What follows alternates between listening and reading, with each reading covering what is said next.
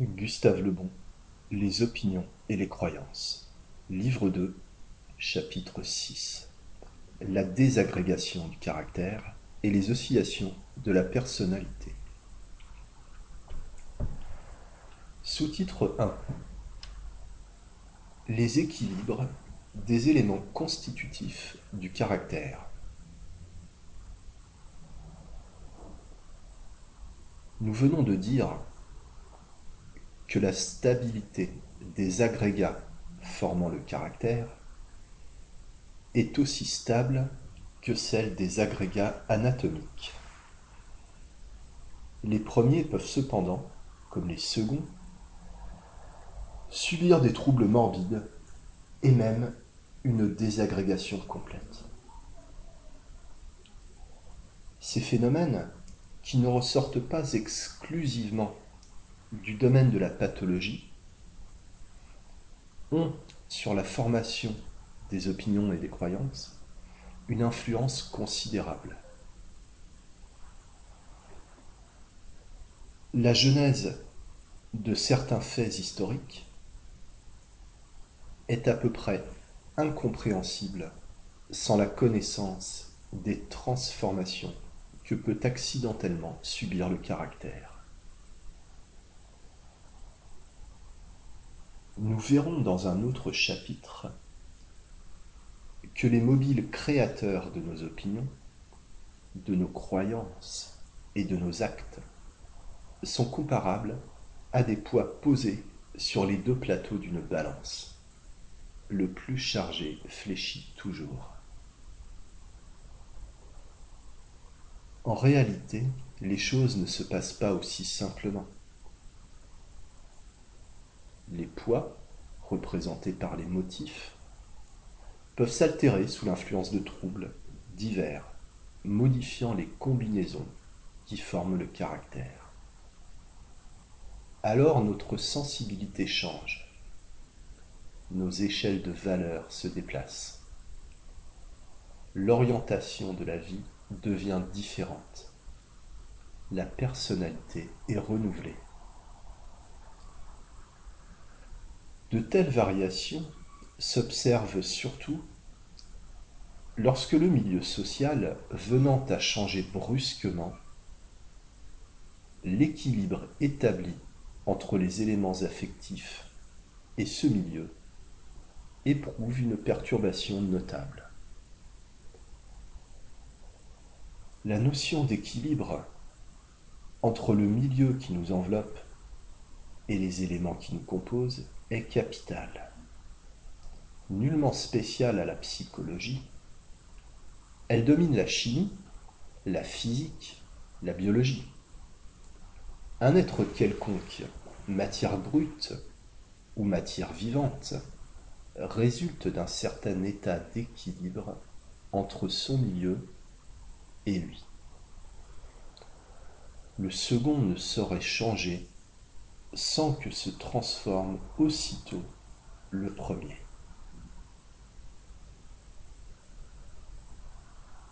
Une barre d'acier rigide peut, sous l'influence d'une modification de milieu convenable, devenir une légère vapeur. Le degré d'aptitude à la dissociation des agrégats psychiques formant le caractère dépend de la stabilité de ces derniers comme aussi l'importance des changements de milieu auxquels ils sont soumis.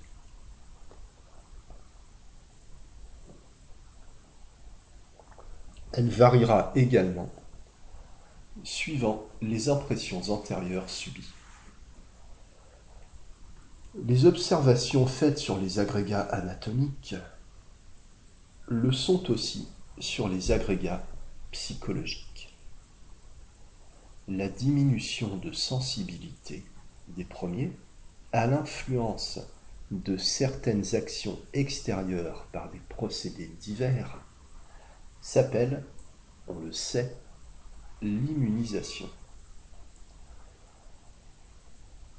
L'étude future de la pathologie des caractères comprendra aussi celle de leur immunisation. Le véritable homme d'État possède l'art encore mystérieux de savoir modifier au besoin l'équilibre des éléments du caractère national en faisant prédominer ceux utiles aux nécessités du moment. Sous-titre 2 Les oscillations de la personnalité. Les considérations précédentes tendent à montrer que notre personnalité peut devenir assez variable. Elle dépend en effet, on vient de le voir, de deux facteurs inséparables, l'être lui-même et son milieu. Prétendre que notre personnalité est mobile et parfois susceptible de grands changements choque un peu les idées traditionnelles sur la stabilité du moi. Son unité fut pendant longtemps un dogme indiscuté. Trop de faits sont venus prouver combien elle était fictive. Notre moi est un total. Il se compose de l'addition d'innombrables moi cellulaires. Chaque cellule concourt à l'unité du moi, comme chaque soldat à l'unité d'une armée. L'homogénéité des milliers d'individus qui la composent résulte seulement d'une communauté d'actions que de nombreuses causes peuvent détruire. Inutile d'objecter que la personnalité des êtres semble généralement assez stable. Si elle ne varie guère, en effet, c'est que le milieu social reste à peu près constant. Qu'ils viennent à se modifier brusquement, comme en temps de révolution, et la personnalité d'un même individu pourra se transformer entièrement. C'est ainsi qu'on vit, pendant la terreur, de bons bourgeois, réputés par leur douceur, devenir des fanatiques sanguinaires. La tourmente passée, et par conséquent l'ancien milieu reprenant son empire, ils retrouvèrent leur personnalité pacifique.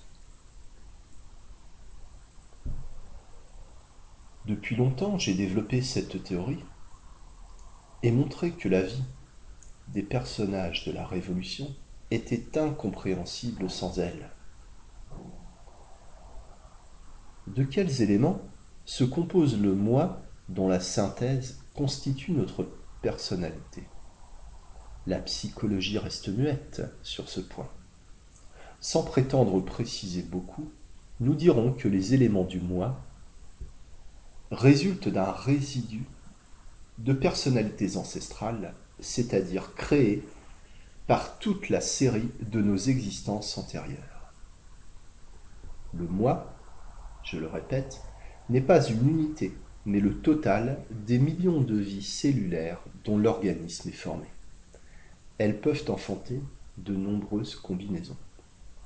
Des excitations émotionnelles violentes, certains états pathologiques observables chez les médiums, les extatiques, les sujets hypnotisés, etc., font varier ces combinaisons et par conséquent engendrent, au moins momentanément, chez le même individu une personnalité différente, inférieure ou supérieure à la personnalité ordinaire. Nous possédons tous des possibilités d'action dépassant notre capacité habituelle et que certaines circonstances viendront éveiller.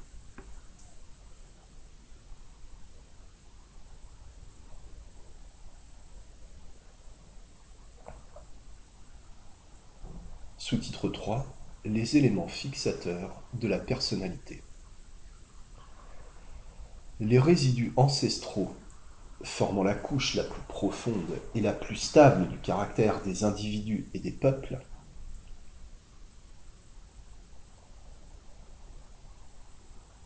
C'est par leur moi ancestral qu'un Anglais, un Français et un Chinois diffèrent si profondément. Mais à ces lointains atavismes se superposent des éléments engendrés par le milieu social, caste, classe, profession, etc. Par l'éducation et par bien d'autres influences encore. Ils impriment à notre personnalité une orientation assez constante. C'est le moi un peu artificiel, ainsi formé, que nous extériorisons chaque jour.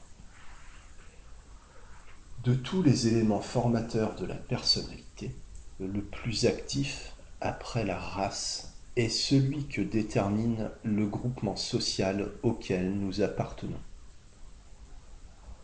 Coulés dans un même moule par les idées, les opinions, la conduite semblable qui leur sont imposées, les individualités d'un groupe, militaires, magistrats, prêtres, ouvriers, marins, etc., présentent nombre de caractères identiques.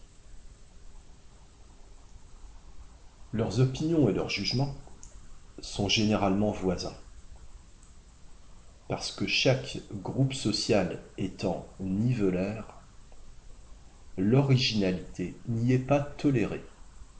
Quiconque veut se différencier de son groupe l'a tout entier pour ennemi. Cette tyrannie des groupes sociaux, sur laquelle nous reviendrons, n'est pas inutile. Si les hommes n'avaient pas les opinions et la conduite de leur entourage pour guide, où trouveraient-ils la direction mentale nécessaire à la plupart. Grâce au groupe qui les encastre, ils possèdent une façon d'agir et de réagir assez constante. Grâce à lui encore, les natures un peu amorphes sont orientées et soutenues dans la vie.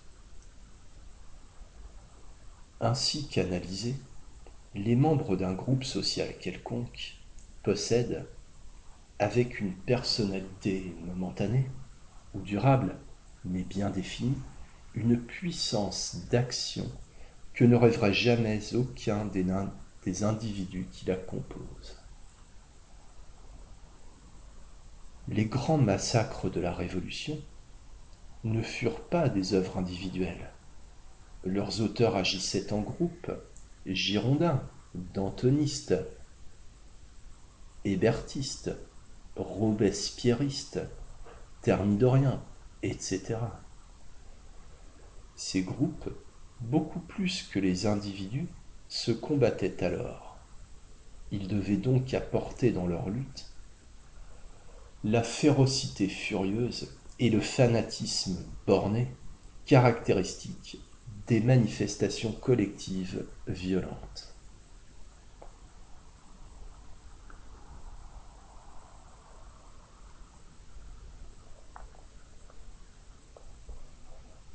Sous-titre 4 Difficulté de prévoir la conduite résultant d'un caractère déterminé. Notre moi étant variable et dépendant des circonstances, jamais un homme ne doit prétendre en connaître un autre. Il peut seulement affirmer que les circonstances ne varient pas. La conduite de l'individu observé ne changera guère. Le chef de bureau, rédigeant d'honnêtes rapports depuis vingt ans, continuera sans doute à les rédiger avec la même honnêteté, mais il ne faut pas trop l'affirmer. Des circonstances nouvelles venant à surgir, une passion forte envahissant son entendement, un danger menaçant son foyer, l'insignifiant bureaucrate pourra devenir un scélérat ou un héros. Les grandes oscillations de la personnalité s'observent presque exclusivement dans la sphère des sentiments. Dans celle de l'intelligence, elles sont très faibles. Un imbécile restera-t-elle toujours? Les variations potentielles de la personnalité qui empêchent de connaître à fond nos semblables, empêchent aussi de se connaître soi-même. L'adage nocete ipsum des anciens philosophes constitue un irréalisable conseil. Le moi extériorisé représente habituellement un personnage d'emprunt, mensonger. Il l'est non pas seulement parce que nous nous supposons beaucoup de qualités et ne reconnaissons guère nos défauts, mais encore parce que si le moi contient une petite portion d'éléments conscients, à la rigueur connaissables, il est, en grande partie, formé d'éléments inconscients presque accessibles à l'observation. Le seul moyen de découvrir son moi réel est, nous l'avons dit, l'action. On ne se connaît un peu qu'après avoir observé sa conduite dans des circonstances déterminées. Prétendre savoir d'avance comment nous agirons dans une situation donnée est fort chimérique. Le maréchal Ney, jurant à lui, Louis XVIII de lui amener Napoléon dans une cage de fer, était de très bonne foi. Mais il ne se connaissait pas. Un simple regard du maître suffit à dissoudre sa résolution l'infortuné maréchal paya de sa vie l'ignorance de sa propre personnalité. Plus familier avec les lois de la psychologie, Louis XVIII eût probablement pardonné. Les théories exposées dans cet ouvrage relativement au caractère peuvent parfois sembler contradictoires. D'une part, en effet, nous avons insisté sur la fixité des sentiments qui forment le caractère, et de l'autre, montré les variations possibles de la personnalité. Ces oppositions disparaissent en se remémorant les points suivants. Premièrement, les caractères sont formés d'un agrégat d'éléments affectifs fondamentaux à peu près invariables, auxquels s'ajoutent des éléments accessoires changeant facilement. Ces derniers correspondent aux modifications que l'art de l'éleveur fait subir à une espèce sans modifier pour cela ses caractères essentiels.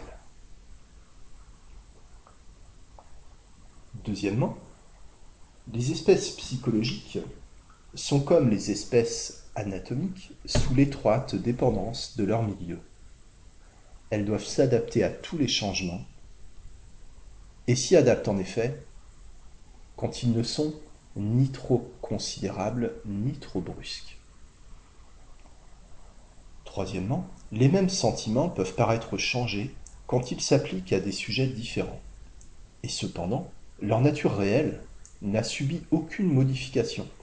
L'amour humain, devenant amour divin dans certaines conversions, est un sentiment qui a changé de nom, mais pas de nature.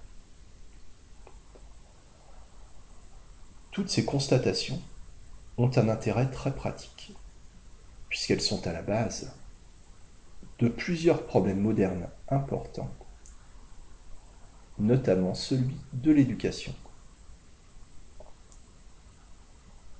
Observant que cette dernière modifie l'intelligence, ou du moins la somme des connaissances individuelles, on en a conclu qu'elle pouvait modifier également les sentiments. C'était oublier entièrement que les états affectifs et intellectuels n'ont pas une évolution parallèle. Plus on approfondit le sujet, plus on est obligé de reconnaître que l'éducation et les institutions politiques jouent un rôle assez faible dans la destinée des individus et des peuples. Cette doctrine contraire d'ailleurs à nos croyances démocratiques, semble parfois contredite aussi par les faits observés chez certains peuples modernes, et c'est ce qui l'empêchera toujours d'être admise facilement.